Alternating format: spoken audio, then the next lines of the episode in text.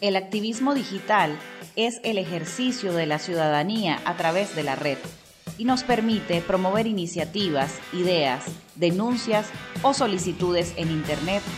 Las redes sociales y aplicaciones de mensajería se han convertido en alternativas para alcanzar a personas, instituciones y lugares a donde físicamente no puedes llegar.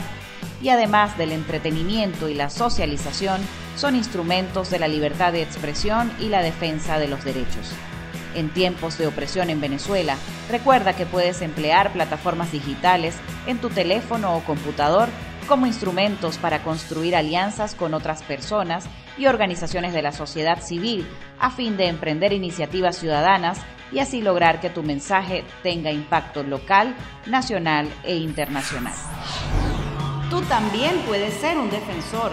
Documenta, denuncia y difunde. Actívate por tus derechos. Funda redes construyendo tejido social.